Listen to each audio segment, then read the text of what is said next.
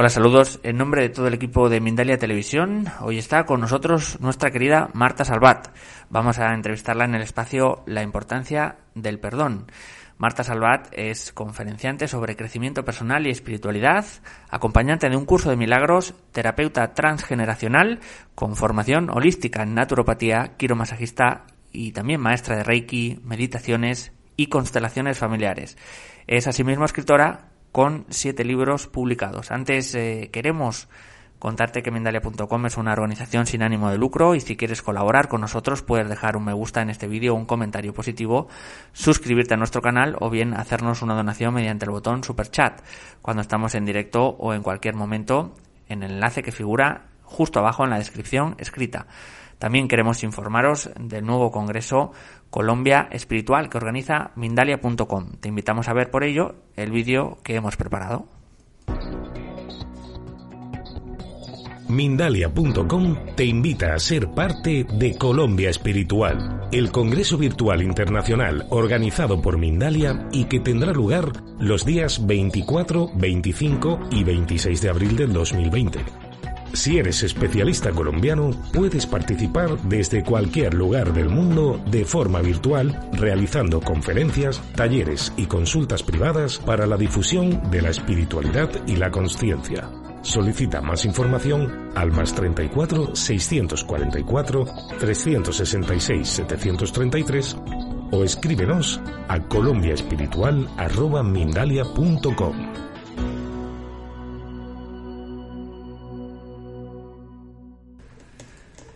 Recuerda que puedes participar promoviendo ponencias sobre espiritualidad y ah, también ofrecer a todo el mundo a través de este evento una mayor visión holística de la espiritualidad colombiana. También vamos a, hablar del próximo evento, eh, Expo Vida Consciente, que se celebrará en Los Ángeles, en Estados Unidos, entre los días 7 y 10 de febrero de 2020. Es el evento de crecimiento personal y expansión de la conciencia más grande e importante del mundo, en el Hotel Hilton Lux se reunirán los más destacados maestros, autores, pensadores, místicos, científicos y chamanes. Nos ofrecerán herramientas y conocimiento para liberarnos de miedos y bloqueos y así ingresar con sabiduría en nuestros nuevos tiempos. También recordar que la expedición de Mindalia a Expo Vida Consciente la forman Alfredo Alcázar, Marta Salvat y Grisi Nava. Ahora sí vamos a saludar a Marta. ¿Cómo estás, eh, Marta, en el espacio La importancia del perdón? Marta, ¿cómo estás? ¿Qué tal? Hola, ¿qué tal John? Encantada otra vez de estar aquí con vosotros en Mindalia. Pues si quieres, Marta, vamos a comenzar con esta pregunta. Conversábamos con ella y queríamos, bueno, pues eh, informar y dejar más claro qué es la psicoterapia en respecto o en relación al curso de milagros, ¿no? Como tema principal de esta entrevista. Pues muy bien, eh, la psicoterapia es uno de los tantos recursos que nos da el curso de milagros, que seguramente muchos oyentes ya están familiarizados con el libro que nos da tantas posibilidades de perdón y de lograr una zona de paz, pero la psicoterapia es el recurso, por decirlo así, máster, porque nos lleva a la causa del conflicto que estamos viviendo en el presente.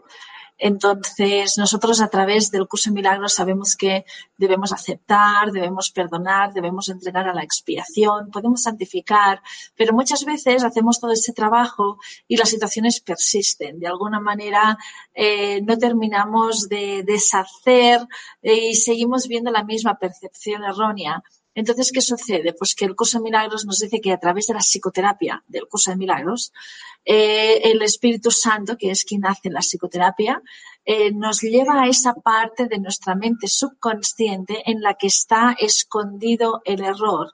Es un error que en algún momento de nuestra vida decretamos, sentenciamos, juzgamos o condenamos y quedó almacenado creando una causa. Si esa causa no la hacemos consciente, se sigue proyectando en el exterior una misma situación. Son las situaciones de espejos que ya conocemos. ¿De acuerdo? Pero en cuanto nosotros decimos, es que no puede ser, siempre estamos repitiendo el mismo conflicto. ¿Cómo es posible que solo logre pequeños momentos de paz? Paz cíclica. Esto quiere decir que el curso nos dice, bueno, es que tienes que tomar conciencia de ese momento que tú creaste condenando. Entonces, si no tomamos conciencia de ese momento, pues la situación se repite. Y la psicoterapia nos lleva a ese punto. Marta, de alguna forma, ¿cómo podemos eh, detectar todo esto que nos, eh, que nos estabas comentando? ¿no? ¿Cómo, porque muchas veces uno de los principales problemas es que uno no se da cuenta, no, no se autoevalúa de alguna forma. ¿Qué, qué, qué consejos nos das ¿no? para detectarlo de alguna forma cuando, eh, por así decirlo, las cosas empiezan a ir mal, ¿no? en este caso con nosotros mismos? lo ideal sería que pudiéramos entrar en una zona de humildad, que uno observara. Nosotros podemos pedir ayuda por la mañana, por ejemplo, cuando empezamos el día y decir a nuestros guías, maestros, al espíritu, a quien estemos habituados a, trabajar a otro nivel, eh, ayúdame a observar, ayúdame a ver en qué momento tengo que parar y observar antes de reaccionar. Si nosotros llegamos a un punto de humildad y reconocemos, es que es verdad, todo de lo que yo me estoy convenciendo no me sirve de nada. Estoy intentando justificar, estoy esforzándome, pero aún haciendo todo esto, la situación persiste. Entonces, humildemente debo reconocer que hay algo que no puedo controlar, hay algo que está fuera de mi alcance y debo ceder este control a una parte de mi interior, a una parte superior, para que pueda mostrarme ese error que yo desde mi parte controladora, desde mi parte egoica y dual, no puedo acceder a ella. No puedo y aunque quisiera, mi personalidad, mi ego nunca va a querer que yo logre llegar a esa zona de disconformidad. ¿Por qué? Porque luego lo que quiere es conflicto y conflicto y más conflicto. Entonces, debemos eh, entender que si seguimos en el conflicto es porque estamos enganchados y como decimos varias veces estamos tomando copas con el ego. Entonces, si estamos en esta zona de humildad, podemos llegar fácilmente a, encontrar esa causa que nos obliga continuamente a vivir la misma situación. Marta, y en, este caso, hablando del ego, me parece bonita también la analogía, se podría decir que es como una parte, no una parte, sino que somos nosotros mismos eh, embaucándonos, es decir, autoengañándonos. Eh, quiero decir, este concepto es como interesante a la hora de, me parecía interesante, ¿no? Como, como, como compararlo, ¿no? Con todos estos amigos que parecen muy amigos en la noche, pero luego te dejan tirado, ¿no? Un poco es, eh, podría ser así el ego. Muy bien. El, ego es esa parte de nuestra personalidad que estamos tan identificados con él que creemos que somos esta personalidad, pero en realidad eh, entiendo que los oyentes están muy familiarizados con el concepto mente, cuerpo y espíritu. Entonces no somos un cuerpo, no somos una mente, y sino que somos un espíritu que está usando un cuerpo-mente. ¿De acuerdo? Y esta mente es perfecta. Lo que sucede que dentro del cuerpo, esta mente la tenemos como dividida dividida o tripartita. Esto lo explicamos también en otros vídeos. Y en esta división se crea una dualidad. Entonces, de esta dualidad hay una parte que está más dormida que la otra. Entonces, cuando nosotros durante el día estamos pensando, analizando, justificando, controlando, con miedos, con preocupaciones, con dudas, etcétera, etcétera, quiere decir que estamos más enganchados a esa parte de mente que tenemos dormida, que es la que controla absolutamente todo. Y si nosotros nos damos cuenta y simplemente observamos, bueno, ¿desde qué zona de mi mente estoy viviendo? ¿Desde la mente que está dormida porque siento tipo de emociones que no son amor? ¿O estoy viviendo desde una zona de par y desde una, de una zona de alegría? Simplemente observando. Si me doy cuenta de que estoy viviendo desde una zona de conflicto, entonces aquí es cuando yo debo recurrir o echar mano de los recursos de un curso de milagros. Por ejemplo, el de la psicoterapia, que es el, el taller práctico que vamos a hacer en Los Ángeles el día 8 en la Expo Consciente, Expo Vida Consciente, perdona, el día 8 por la tarde. Marta, de alguna forma también me viene a la cabeza el concepto de mm, porque siempre eh, eh, o los espectadores muchas veces entienden la, mente como como algo controlador, ¿no? Como algo que, está por encima de ellos, ¿no? Cómo de alguna forma vaciarnos, o mejor dicho, cómo integrar eh, todo ese conocimiento, esos eh, consejos para que esa mente no tome el control de forma continua, por así decirlo. Mm.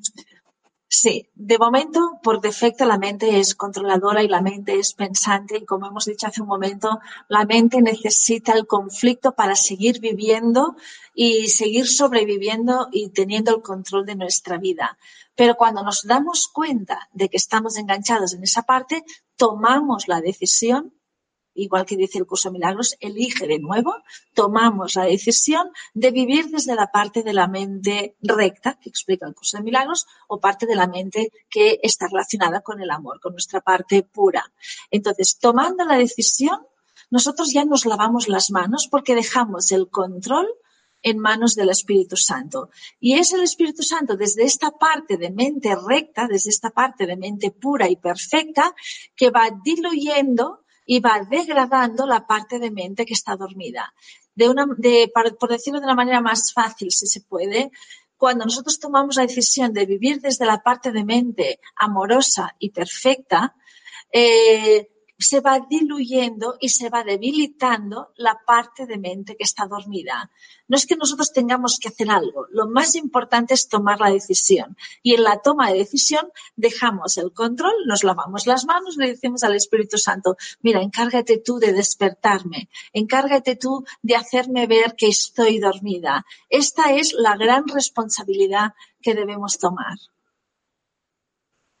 Marta, también eh, has hecho alusión, bueno, una de las, si no la, la, mayor energía ¿no? del universo, que es el amor.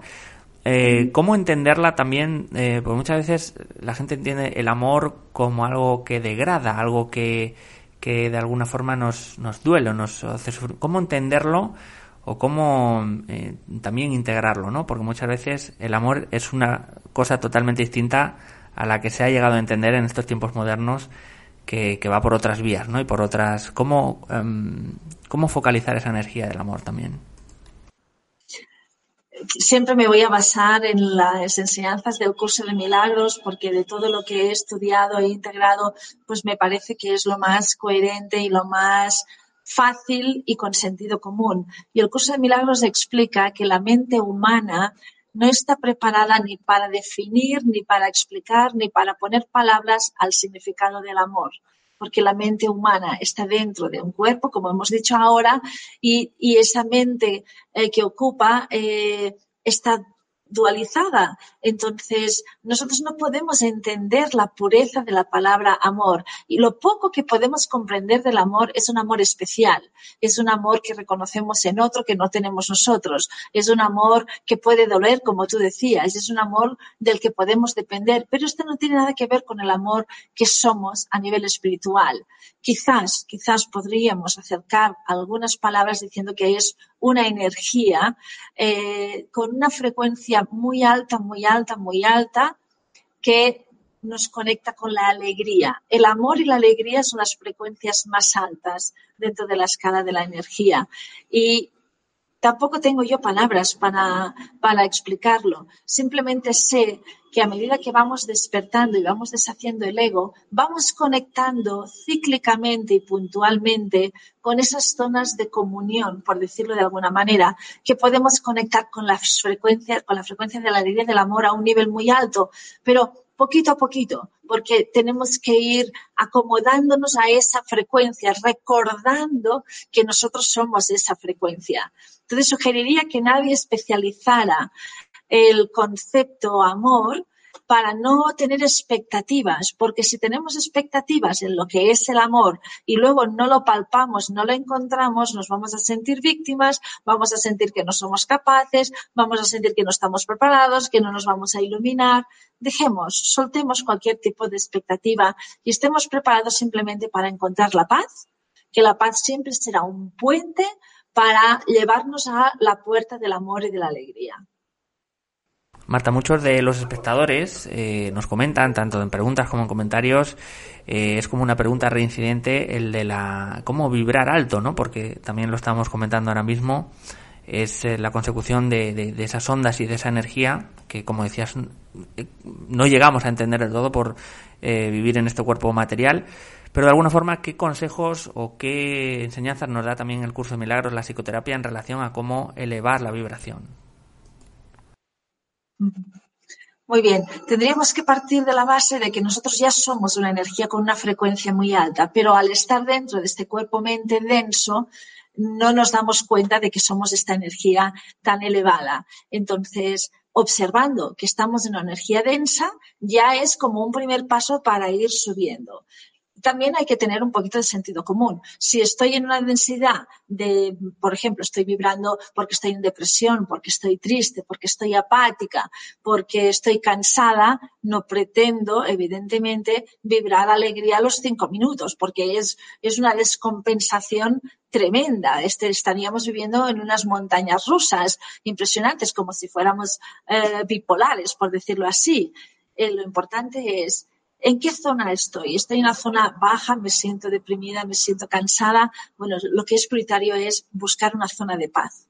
Porque la paz siempre es el punto medio. Como hemos dicho antes, es, el, es, es medio camino. Cuando yo estoy en la frecuencia de la paz, ya he salido de la zona densa y ya estoy mucho más preparada para conectar con una frecuencia más alta, ¿de acuerdo? Y no es que, insisto, yo tenga que conectar con una frecuencia más alta, es que ya estoy en esa frecuencia porque yo soy esa frecuencia, lo único que no me doy cuenta porque estoy distraída, porque estoy conectada con unas frecuencias más bajas.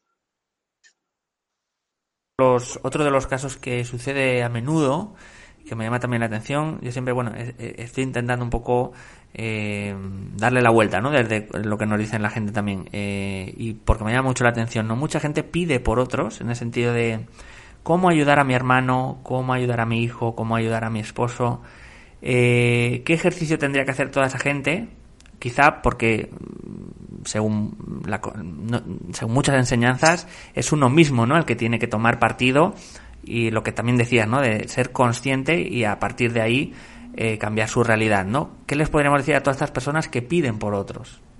¿Qué ocurre ahí? Sí, está muy bien tener esa intención de ayuda hacia los demás, porque además forma parte de nuestra naturaleza espiritual, ¿no? La ayuda a los demás.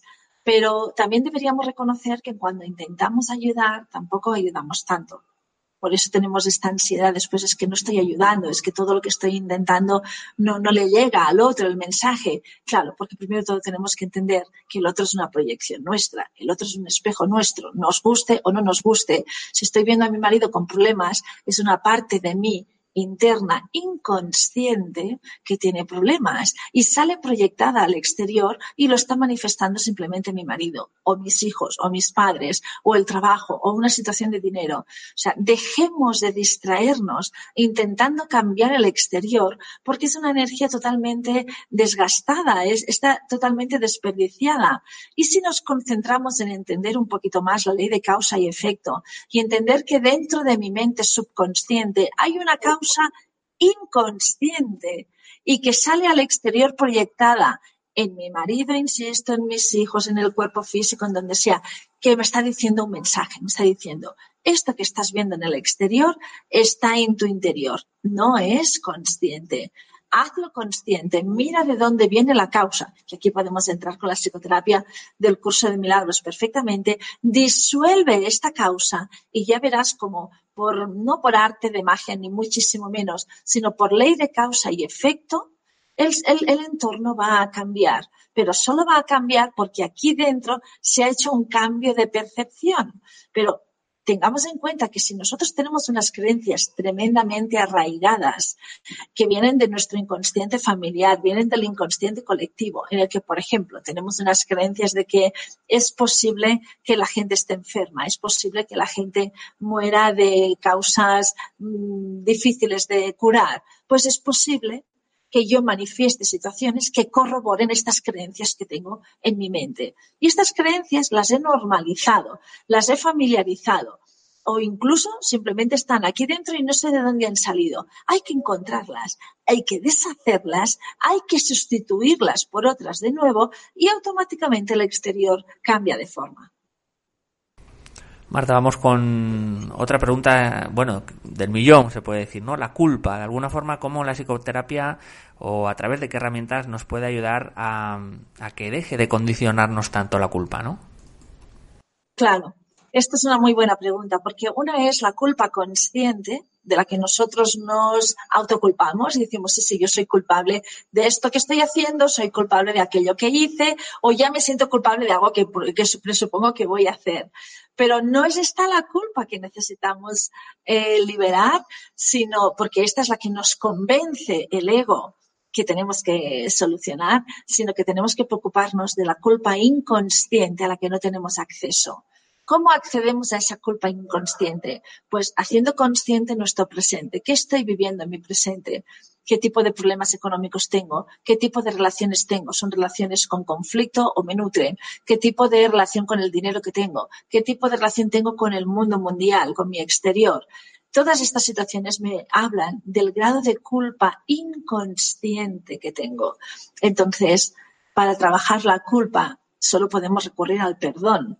Y una cosa es ir trabajando el perdón con los recursos del libro poquito a poquito, cada día un poquito, incluso para no apegarnos a esas situaciones que nosotros creemos que hemos hecho mal, porque nos seguimos juzgando a día de hoy.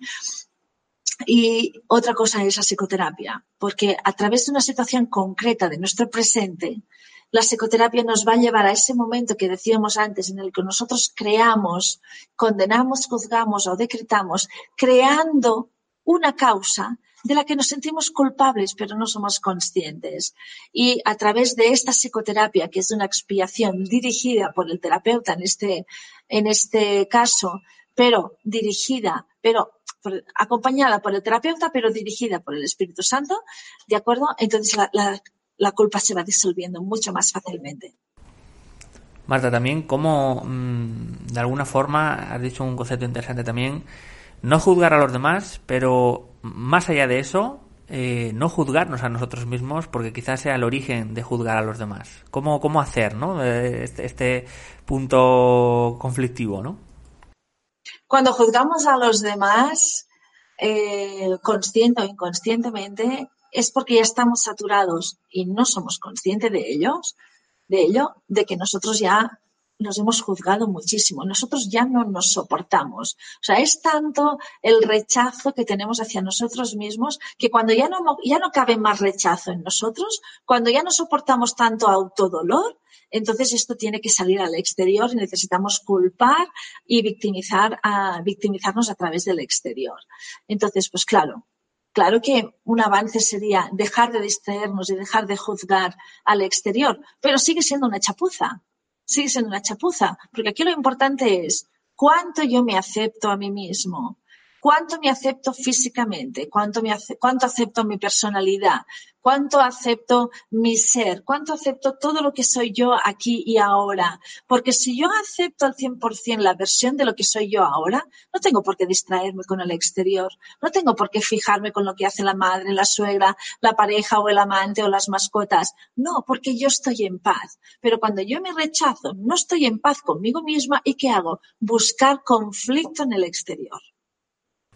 Marta, también eh, podríamos decir que eh, de alguna forma eh, esto es, ¿no? Es rendirse, se podría decir también, este, este acto, ¿no? De, rendición y de, y de hasta aquí, ¿no? Un poco.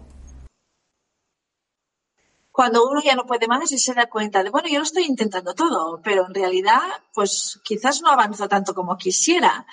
Eh, pues me rindo. Hasta aquí he llegado. O sea, me, doy cuenta de que mi vida la está controlando mi personalidad. Me doy cuenta de que mi vida eh, no me está dando el resultado, eh, no, no me está llevando a esa zona de paz que yo creo que soy, que sospecho que yo debería estar en una zona de paz. Entonces, cuando uno se rinde, y se deja en manos de ese ser superior que, somos, de esos guías o maestros, si tenemos esas creencias, entonces las guías llegan, los recursos llegan y tenemos el camino mucho más abierto. No digo que sea fácil el camino, no digo que sea fácil el camino, porque dependiendo de en el momento en el que estemos de nuestra vida, de los recursos que contemos, pues nos puede resultar tedioso. Pero también digo que es un proceso de maduración. Será más difícil si yo me resisto en madurar.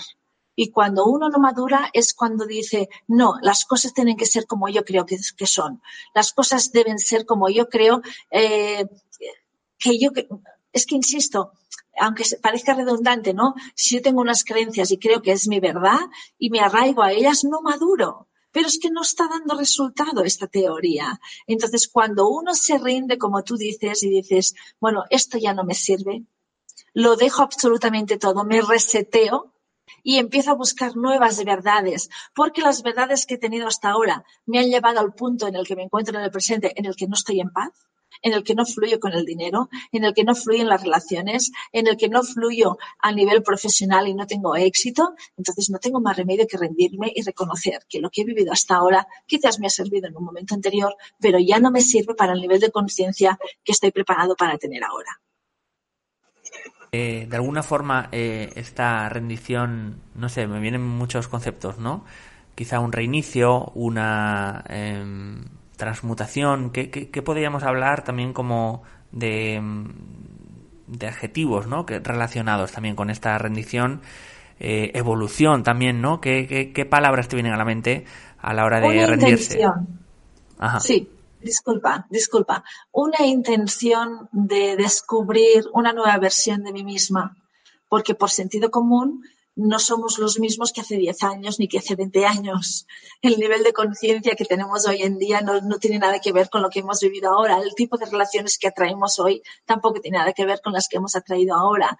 Entonces, tú sabes que estamos con tantos recursos, estamos con una evolución tan rápida, tan rápida, tan rápida, tan rápida, que tenemos que ir desechando continuamente todo lo que nos ha servido hasta ahora, lo que creemos que nos ha servido, y adquirir nuevos conceptos y nuevas verdades. Entonces, es estar dispuesto a descubrir realmente quién soy, porque quien yo creo que soy quizás me ha valido hasta ahora, pero ya no me sirve para a partir de hoy. ¿Por qué no me sirve? Porque las cosas no me fluyen. Quiere decir que yo me resisto a abandonar un sistema de pensamiento, abandonar un sistema de vida que no cuadra con la energía que está llegando y con lo que estoy vibrando pero que no soy consciente aún de lo que estoy vibrando. Entonces me rindo, me rindo a lo evidente y permito ser atraído y atraer situaciones y personas que están en la misma sintonía que yo y a partir de aquí ir descubriendo quién soy observando lo que estoy atrayendo. Marta, me parece también interesante, eh, siempre hago bueno este tipo de cosas de eh, si le dijéramos a alguien que no entiende o no, no se ha metido dentro del mundo de la espiritualidad, cómo, eh, cómo decirle, ¿no? Cómo contarle lo que a través de la psicoterapia del curso de milagros puede llegar a conseguir eh, ese viaje ¿no? de la espiritualidad. Eh, bueno, pues si hay alguien que nos está escuchando, viendo y no sabe nada de lo que es un despertar, por ejemplo, simplemente que observe cómo le está yendo su vida. ¿Cómo te está yendo tu vida? Pregúntate esto. ¿Estás fluyendo bien? ¿Estás en paz? ¿Tienes buena relación con los hijos, con tu pareja, con los padres? ¿Tienes relaciones que te nutren? Si tú estás en paz, oye, pues no hay que mover nada y sigue así que lo estás haciendo muy bien. Pero si de alguna manera eh, estás en una enfermedad, tienes preocupaciones, eh, tienes gente a tu alrededor que sufre y tú no sabes cómo ayudar, quizás es que tienes que ver la vida desde otro punto de vista. No es que lo hayas hecho mal, sino es que no lo hemos sabido hacer mejor hasta ahora. Entonces tienes la oportunidad de descubrir eh, quién eres a otro nivel más allá de lo que es un cuerpo, de lo que es una mente. ¿De acuerdo? Porque tú debes intuir, debes intuir que eres mucho más que un cuerpo y que eres mucho más que una personalidad. Entonces, si te apetece descubrir quién eres, simplemente toma esta decisión, déjate llevar, que te van a venir los vídeos, te van a venir los comentarios, te van a venir los recursos, las conferencias, te van a venir eh, las ideas adecuadas y proporcionadas a lo que tú puedes ahora mismo integrar. No intentes emborracharte, no intentes ahora ver 800 vídeos a la vez, no intentes leerlos todos los, eh, los audiolibros o escucharlos todos. Intenta ir integrando, ir encontrando tu propia verdad para que para siempre estar en una zona de paz. Siempre busca tu zona de paz. Pues Marta, vamos ahora sí a pasar al turno de preguntas. Bueno, nos quedan muchas eh, cosas que comentar. Simplemente antes de ello, eh, vamos a, recordarte, en este caso, que Mindalia Viajes te invita a realizar el viaje de tu vida. Del 3 al 10 de julio de 2020 vive junto a nosotros Avalon y los Círculos de las Cosechas, una experiencia mágica junto a Alfredo Alcázar, el cofundador de Mindalia, y Ananda Sananda. Te invitamos a ver el vídeo por ello que hemos preparado. Mindalia Viajes te lleva en julio de 2020 a vivir una experiencia inolvidable a Avalon y a los círculos de las cosechas. Junto a Ananda Sananda y Alfredo Alcázar, disfruta el viaje de tu vida. Recorre lugares sagrados, Descubre la magia y energía de una isla repleta de historias legendarias. Solicita más información en viajes@mindalia.com o al más 34 670 037 704. Reserva tu plaza. Viajar junto a nosotros es tu destino.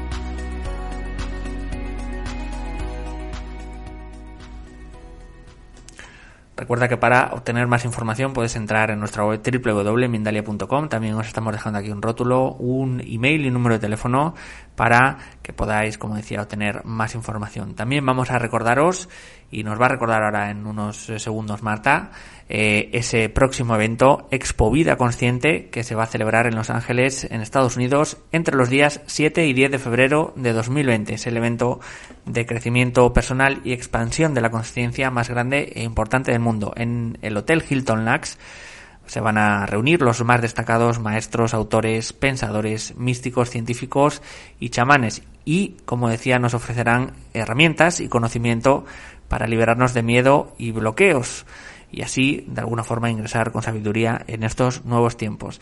Recordar que la expedición de Mindalia Expovida la van a formar a Alfredo Alcázar, la propia Marta Salvat aquí presente y Grisinava. Así que si quieres Marta vamos a recordar de nuevo esas eh, fechas de, ese taller, de esos cursos en Expovida Consciente. Pues el 8 de febrero por la mañana tengo la ponencia sobre la importancia del perdón. Vamos a repasar lo importante que es eh, usar el perdón en todos los sentidos, por activa, por pasiva, bajo agua, eh, consciente, inconscientemente, porque parece ser que lo tenemos que desarrollar muchísimo más. Y el mismo día 8 por la tarde vamos a hacer el taller presencial, un taller práctico para aprender a hacer la psicoterapia del curso de milagros, para poder llegar a esa causa. Vamos a hacer allí mismo casos prácticos para que todo el mundo pueda experimentar en presencia los efectos de la, psicoterapia y también para que cada uno pueda tener los mínimos recursos para hacerse una autopsicoterapia eh, con las, con las eh, pautas que nos da el curso de milagros para poder acceder fácilmente a esa causa que estábamos diciendo anteriormente. Pues muchísimas gracias Marta y queda apuntado. Recordar espectadores. Eh, ahora sí vamos a ir con el turno de preguntas y comenzamos con Arturo Campuzano de México. Nos dice cómo trascender la dualidad de este plano. ¿Qué consejos nos puedes dar? Y nos apunta también, también el perdón vendría siendo temor o miedo. Gracias y bendiciones. Muy bien, para trascender la dualidad eh, no, no, deberíamos tener que esforzarnos, simplemente reconocerla. Reconocer que estamos en un mundo dual, reconocer que estamos en un mundo en el que debemos potenciar el amor y la alegría para ir deshaciendo lo que es la oscuridad, el temor, el miedo, etcétera, etcétera. El perdón no puede ser miedo bajo ningún concepto. El perdón es la llave del amor, el perdón es la llave de la paz. Pero sí que es verdad que cada vez que usamos el perdón, nuestra parte dormida, nuestra parte de mente dormida, puede hacer que se nos active miedo, puede hacer que se nos active más culpa o que nos sintamos víctimas. Porque aunque nosotros practiquemos el autoperdón, eh, nos podemos seguir sintiendo culpables, pero no es adrede, es que simplemente es esta parte de mente dormida que no quiere salir de la dualidad. Entonces nosotros, sabiendo esta teoría, simplemente no tenemos que hacer fuerza, no tenemos que forzar nada. Seguir practicando el perdón y si vienen resistencias, acepto esta resistencia. O sea, hay que dejar de luchar contra esa resistencia. Acepto que forma parte del juego. Si no lo consigo hoy, lo, lo voy a conseguir mañana. Y si no, pasado mañana. Siempre sin expectativas, sabemos, sabiendo que forma parte de las normas del juego, la resistencia. Eliana Ivón Noguera de Colombia nos dice, hola, soy Eliana. A veces crecemos, creemos, perdón, a veces creemos que hemos perdonado. ¿Cómo saber que es real, que es permanente ese perdón? Porque estamos en paz, porque nos hemos olvidado de lo que hemos perdonado. Esa situación que tanto nos importaba, que tanto nos que, que, que tan importante y tanto dolor nos daba, al perdonarla de verdad, al llevarlo bien a la expiación, incluso nos hemos olvidado de qué es lo que nos preocupaba tanto. Nos dice Zaira Montes de Colombia, ¿cómo se podría trabajar el perdón a uno mismo para poder trabajar la autoestima? Bueno, el perdón a uno mismo es básico, 24 horas podríamos decir, porque hay, hay que ir perdonando, que significa ir aceptando todo lo que me está sucediendo, porque forma parte de programas inconscientes. ¿De acuerdo? Eh, el tema de la autoestima hay que vigilar porque es una buena trampa del ego, porque un espíritu no puede tener ni la autoestima baja ni la autoestima alta, porque un espíritu simplemente es espíritu, es una frecuencia de amor. Entonces, el tema de la autoestima está relacionado con esa parte de mente dormida que nos dice si somos válidos, si somos merecedores o no. Entonces, no nos distraigamos con el tema de la autoestima, porque esto forma parte del ego concentrémonos más en estar en paz y darnos cuenta y reconocer quiénes somos a nivel espiritual. Sandra Gamayo de Argentina nos dice cómo procesar el estado de ansiedad y que con, y que con ese estado se pueda elevar la conciencia. Gracias. Cuando uno está vibrando ansiedad, eh, tiene que observar simplemente que está conectado inconscientemente con el futuro me falta tiempo, no lo voy a conseguir, tengo miedo de... La ansiedad es futuro. Y si estuviéramos conectados con la depresión, con la tristeza, con el miedo, con la soledad, etcétera, etcétera, estamos conectados con el pasado. El tiempo pasado y el tiempo futuro sigue siendo ego. Es parte de mente dormida, forma parte de esa mente dual que nos lleva al conflicto. Entonces, hay que dejar de luchar contra lo que estamos viviendo. Acepto la ansiedad no me gusta, pero la acepto. En esa aceptación dejo de luchar y de reaccionar y de esforzarme en ir contra de ella y simplemente al aceptarla ya baja de intensidad. Y en esa bajada de intensidad yo ya me estoy acercando a la paz y allí pido recursos para poder llegar a la paz definitivamente. Pero solo voy a poder llegar a la paz si acepto en mí la ansiedad. Si la acepto y reconozco que forma parte de esa mente que está dormida en mí. Karina Paz de Chile nos dice, hola Marta, repito situaciones en relaciones con las parejas. ¿Es posible hacerme a mí misma la psicoterapia o necesito de un otro? ¿Darás un taller de psicoterapia en Chile? Muchas gracias. pues eh, voy a estar en Chile, eh, déjame pensar, en, en marzo, ahora no recuerdo exactamente el día, y voy a estar con otro taller que no es la psicoterapia. Eh, pero uno, si tiene los recursos, si tiene el protocolo, puede hacerse una autopsicoterapia. Si tienes a alguien que te acompañe, siempre es mucho mejor, porque así evitamos sugestiones y evitamos que nos autoconvenzamos de que hemos encontrado la causa, porque hay este riesgo cuando hay mucha práctica. Nos hacemos la autopsicoterapia, pero podríamos sugestionarnos. Igual que cuando nos perdonamos, nos podemos convencer de que nos hemos perdonado, pero la situación sigue persistiendo, entonces quiere decir que en realidad no me he perdonado lo, mejor siempre sería que tuviéramos un acompañante mientras no tengamos experiencia. Y, si no lo hay, pues nada, a tener paciencia, a pedir ayuda al Espíritu y a Jesús y que podamos encontrar la causa nosotros con nuestra autopsicoterapia. Continuamos y Gabriela Moreno de Canadá nos dice, hoy ha fallecido un tío muy querido para mí, la noticia fue muy fuerte. Hice la expiación y nos dice, ¿es normal seguir sintiendo dolor y esperar a que cese naturalmente o sigo expiándolo? Hay que seguir perdonando para buscar esa zona de paz porque es la situación, una, cuando alguien desencarna, es la situación perfecta que tiene nuestro ego para convencernos de que existe la muerte y convencernos de que estamos separados.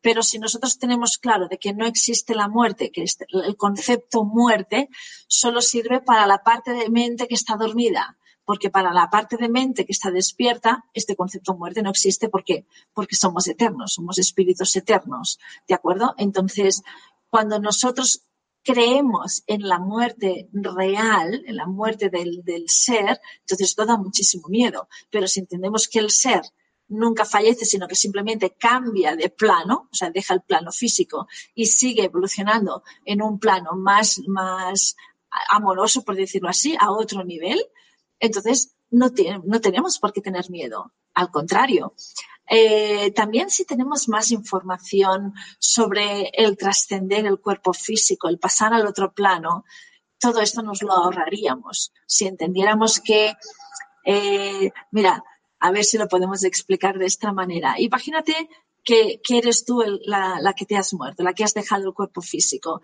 Y cuando dejas el cuerpo físico, pues sigues evolucionando, estás con otros seres de luz y, sigues eh, con tu proceso. ¿A ti te gustaría que los que quedan en la Tierra pensaran que estás muerta? ¿Te gustaría que te, que, te, lamentaran, que te lloraran, que te echaran de menos y te dieran por, no válida? No, porque tú estás súper viva. Lo único que sucede es que no tienes el cuerpo físico. Entonces, lo que hay que hacer cuando alguien desencarna y está muy cerca de nosotros es darle las gracias, animarlo, eh, bendecirlo, desearle que le vaya muy bien a partir de ahora y no darlo por muerto porque está tremendamente vivo.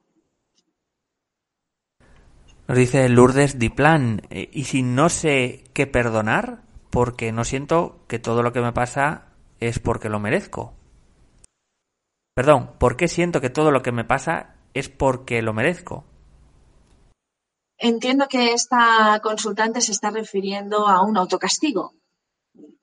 Si se está refiriendo a que eh, no tengo dinero o tengo una enfermedad o no atraigo parejas porque me lo merezco, entonces disfruta. Disfruta de tu estado de victimismo, disfruta de tu estado de culpa y de castigo y no pretendas ningún cambio en tu vida. Solo ten en cuenta que si tienes descendientes, ellos van a seguir tu proceso. No es la voluntad de Dios que nosotros vivamos en conflicto. No es la voluntad de Dios que nosotros nos castiguemos. Es la voluntad de nuestro ego que nosotros vivamos en el infierno. Es la voluntad de nuestro ego de nuestra mente dormida que nosotros nos sintamos víctimas y culpables, pero tú toma la decisión que tú quieras. Si tú crees que has venido a este mundo para purgar, para pringar y para vivir como estás, tranquila, ya lo estás haciendo muy bien. Pero si crees que existe la posibilidad de evolución, que todos los seres del mundo y del planeta tienen la opción de conectar con la paz y con la alegría, haz tu parte.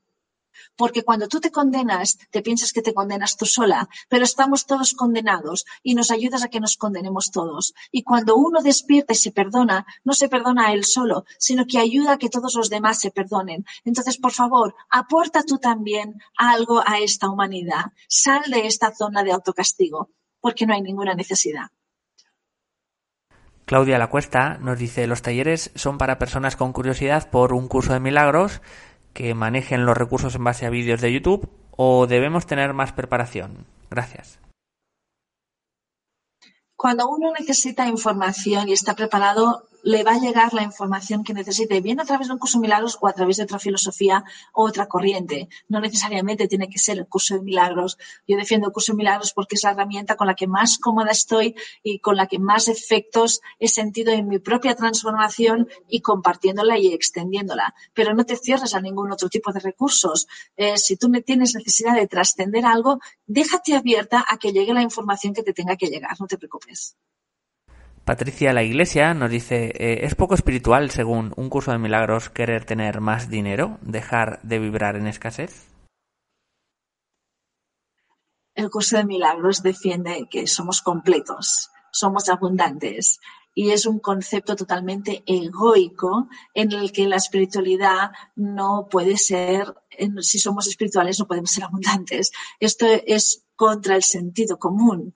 Eh, si somos abundantes de espíritu, somos abundantes en todo, abundantes de paz, abundantes de alegría, abundantes de salud, abundantes de relaciones, abundantes de dinero, abundantes de éxito. Somos un espíritu abundante. Buscad el sentido común, por favor.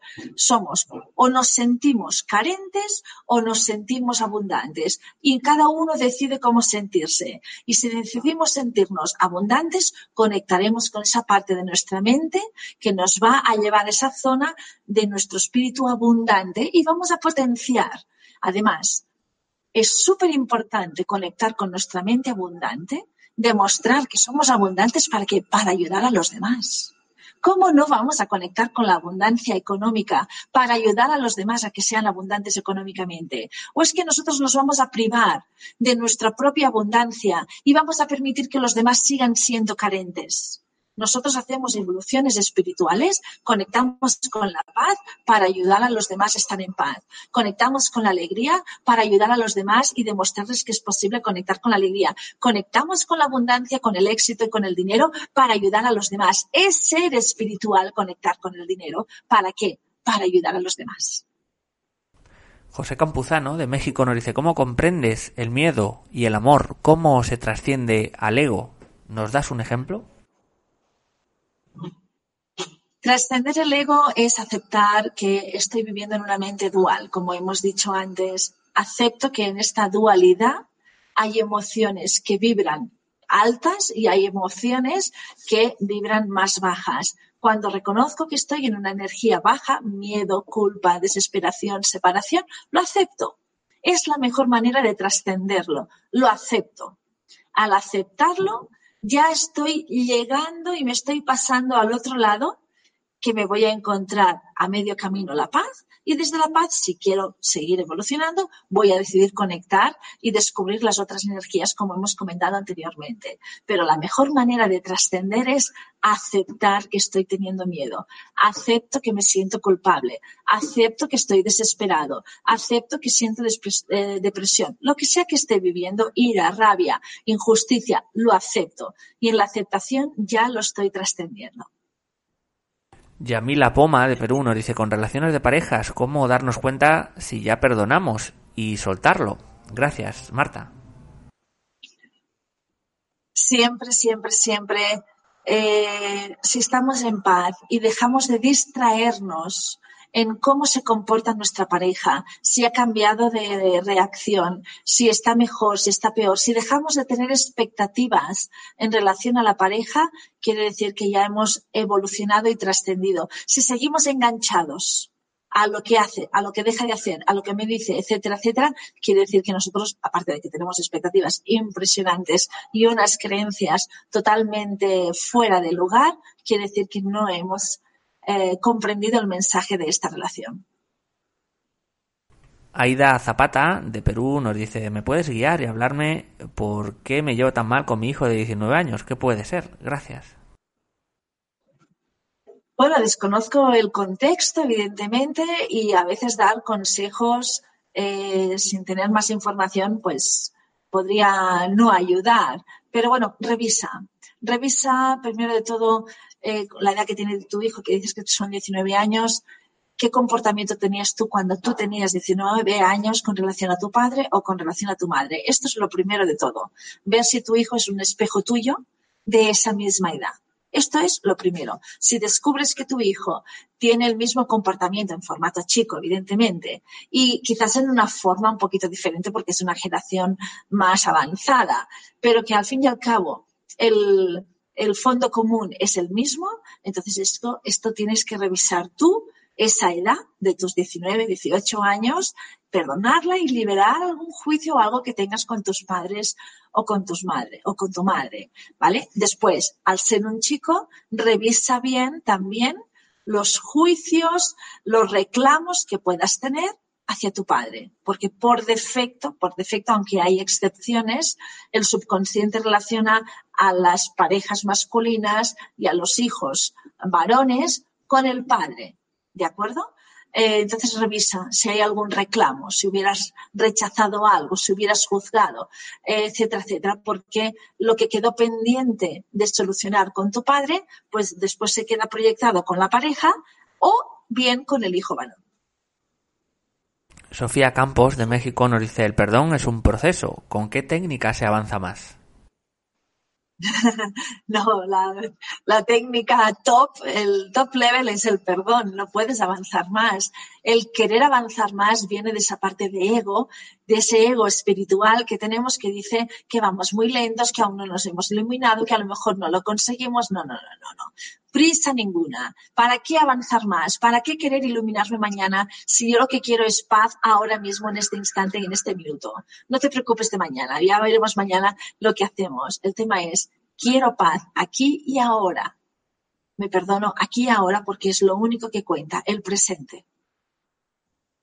Nos dice Reina Col que me da miedo la vejez, pero desde el lado económico. Por ahora soy ama de casa y los ingresos propios no tengo, solo de mi esposo. ¿Qué me recomienda? Pues antes hemos hablado de, la ansiedad. La ansiedad nos conecta con el futuro y de alguna manera esta pregunta nos conecta también con el futuro. Quiere decir que de alguna manera no confiamos en el presente que tendremos de aquí unos, unos días, unos meses o unos años. Entonces, si nosotros queremos asegurar eh, un, un futuro, lo mejor que podemos hacer es crear un patrimonio emocional en el presente. Si yo en el presente me siento abundante, siento que soy abundante, confío en la vida y fluyo, este es el patrimonio emocional que voy a seguir alimentando mañana y pasado, etcétera, etcétera, etcétera, etcétera. No me interesa salir del presente y proyectarme en el futuro y supervisar o predecir o tener expectativas del futuro. ¿Por qué? Porque me estoy distrayendo del presente. Aquí lo importante es, reconoce que en el presente tú no estás en paz. Y la distracción de tu ego es que te dice, no, no, no, no voy a estar en paz en ese momento. No, no, no, no. No estás en paz ahora. Y se te convence que no estarás en paz en ese momento. No, no. Resuelve tu no paz ahora y ya verás cómo el futuro es intrascendente. Maritza M. de Ecuador nos dice, hola Marta, ¿cómo hacer para vivir en paz con uno mismo para lograr la paz con los que nos han hecho mucho daño. Infinitas bendiciones. Muy bien. Bien, la paz con uno mismo es, es básica cuando dejamos de distraernos y culpamos a los demás que nos han hecho un daño, porque ya deberíamos tener muy consolidado que los demás nos han hecho daño porque nosotros lo hemos permitido. Los demás nos han hecho daño porque nosotros hemos necesitado este dolor para evolucionar. Hemos necesitado este, este dolor para trascender. Hemos necesitado este dolor para aprender a no juzgar, para aprender a recordar quiénes somos, para aprender a conectar con nosotros. Sin los demás, nosotros es difícil que consigamos la paz, porque ellos nos muestran el grado de no paz y el grado de no valor que tenemos hacia nosotros. Entonces, insistimos, aunque lo hemos dicho hace un rato, Dejemos de distraernos con el exterior, dejemos de distraernos con lo que hacen, dejan de hacer o hicieron. Concentrémonos en lo que yo me he hecho a mí misma, concentrémonos en lo que yo he juzgado en algún momento de mi vida y que al juzgarlo lo he creado. Concentrémonos en lo que yo he condenado, en lo que yo he rechazado, porque al rechazarlo y condenarlo lo sigo creando en mi vida. Concentrémonos en lo que yo he hecho, en mis propias creaciones y esto es lo que tengo que perdonar. Y al perdonarlas en mí, ya no tengo necesidad de perdonar a nadie, porque me doy cuenta que a quien tenía que perdonarme es a mí misma. Olga Martínez eh, nos hace dos preguntas. Nos dice, tengo un conflicto de revancha con mi hija, porque ella me ha juzgado. Y yo ahora que ella se ha equivocado, se lo recalco. Nos dice, mi hija le fue infiel a un hombre que la amaba. ¿Por qué seguimos distrayéndonos en lo que hacen los demás? Si lo que hacen los demás son espejos de películas que tenemos el guion escrito aquí dentro. Aquí dentro tenemos un guion que dice, existe la posibilidad de que las hembras seamos infieles o existe la posibilidad de que los hombres sean infieles. Si aquí tenemos este guion, va a haber alguien aquí fuera que sea un personaje de una película que represente este guion. ¿Por qué en lugar de cambiar al personaje y cambiar la película y cargarte la pantalla, no intentas perdonar estas creencias macabras de que existe la posibilidad de que una hembra o un, macho sea infiel? Perdonas esas creencias, las entregas a la expiación y permites que el Espíritu te ponga otro tipo de verdades. ¿Por qué aún nos estamos distrayendo con las películas que tenemos en el exterior. Os animo, os animo a que cojáis estos guiones inconscientes que tenemos en nuestra mente, pero que quedan representados en el exterior en formato de películas. Os animo, por favor, a que observéis, esta película ha salido de aquí, no sé cómo, pero lo tengo que perdonar. Este guion lo tengo que perdonar, entregarlo al Espíritu para que sea expiado y que me ponga un guion nuevo. Fabián Víctor Arceu de Argentina. ¿Cómo me entrego al Espíritu Santo para que guíe mi vida? toma la decisión por la mañana y le entregas tu día para que sea santificado.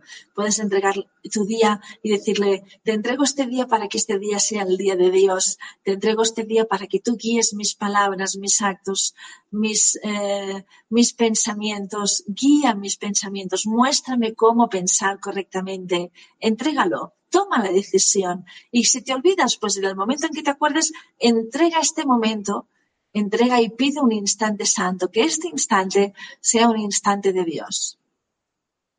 Nos dice Giovanni Acevedo de México, y si uno es el que ha hecho daño, basta con perdonarme a mí mismo y ¿qué pasa con la otra persona? Olvídate de la otra persona porque la otra persona no sabemos en qué punto se encuentra. Aquí lo importante es que tú estés en paz, que puedas trascender y darte cuenta de lo que tú crees que hiciste, de lo que tú juzgas que hiciste, el otro lo puede haber vivido de, otra, de una manera totalmente diferente. Esto sabemos que es verdad. Cuando alguien nos explica una situación, y tenemos la opción de escuchar la otra parte, normalmente nos explican dos versiones diferentes de la misma escena. Entonces, primero de todo, bueno, esto es lo que hice y lo entiendo que lo hice así porque no lo supe hacer mejor. El nivel de conciencia que tuve en ese momento no me permitió hacerlo de otra manera. Y entiendo que el otro, en mi lugar, hubiera hecho lo mismo, porque sería yo. Tendría mi nivel de conciencia, tendría el plan de mi alma y tendría mis creencias, mis miedos, mi estado de culpa, etcétera, etcétera. Entonces, primero de todo, relativicemos los dramas, por favor. No nos flagelemos e intentemos eh, regodearnos en nuestro ácido eh, egoico, por favor. ¿De acuerdo? No lo supe hacer mejor. Si lo hubiera sabido hacer mejor, lo habría hecho igualmente hoy. Hoy hago las cosas con el nivel de conciencia que tengo. Intento hacerlo lo mejor posible, pero si no lo consigo, pues esto es así. ¿Por qué tengo que exigirme? ¿Por qué tengo que tener este grado de exigencia tan alto? Entendiendo que todo lo que yo me exijo lo voy a exigir a los demás y lo van a exigir igualmente mis hijos. Pero ¿qué no nos damos cuenta del mundo que estamos creando con nuestra propia exigencia? Por favor, perdonémonos todos porque no lo hemos sabido hacer mejor. Marta, muchísimas, muchísimas gracias. Hemos llegado al final de, la entrevista. Nos han visto en países como Holanda, España, Colombia, Uruguay, Argentina, Canadá, México, Costa Rica, Perú o Brasil. Antes de terminar, simplemente eso, recordaros eh, ese próximo evento, Expo Vida Consciente, que se va a celebrar en Los Ángeles eh, entre los días 7 y 10 de febrero de 2020. El evento de crecimiento personal y expansión de la conciencia más grande e importante del mundo. Si quieres, Marta, vamos a recordar también esas fechas que tú tienes en Expo Vida Consciente.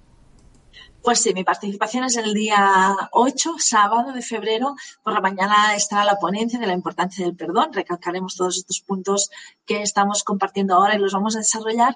Y súper importante por la tarde, el taller de tres horas práctico para vivir en la propia piel lo que es la psicoterapia del curso de milagros. Os esperamos a todos. Y si quieres también un, pequeña, una pequeña despedida para todos los espectadores. Como siempre, un placer compartir con vosotros, animaros a que, a que lleguéis a esa zona de paz, animaros a que decidáis vivir desde otro mundo, porque la pequeña parte que vosotros creáis que podéis hacer puede eh, inspirar muchísimo a vuestro micromundo. Cuando nosotros evolucionamos un poquito, evoluciona todo nuestro entorno. Cuando nosotros nos condenamos, condenamos a nuestro entorno. Entonces, entre todos realmente es posible que podamos ir cambiando, pero uno tiene que tomar la decisión.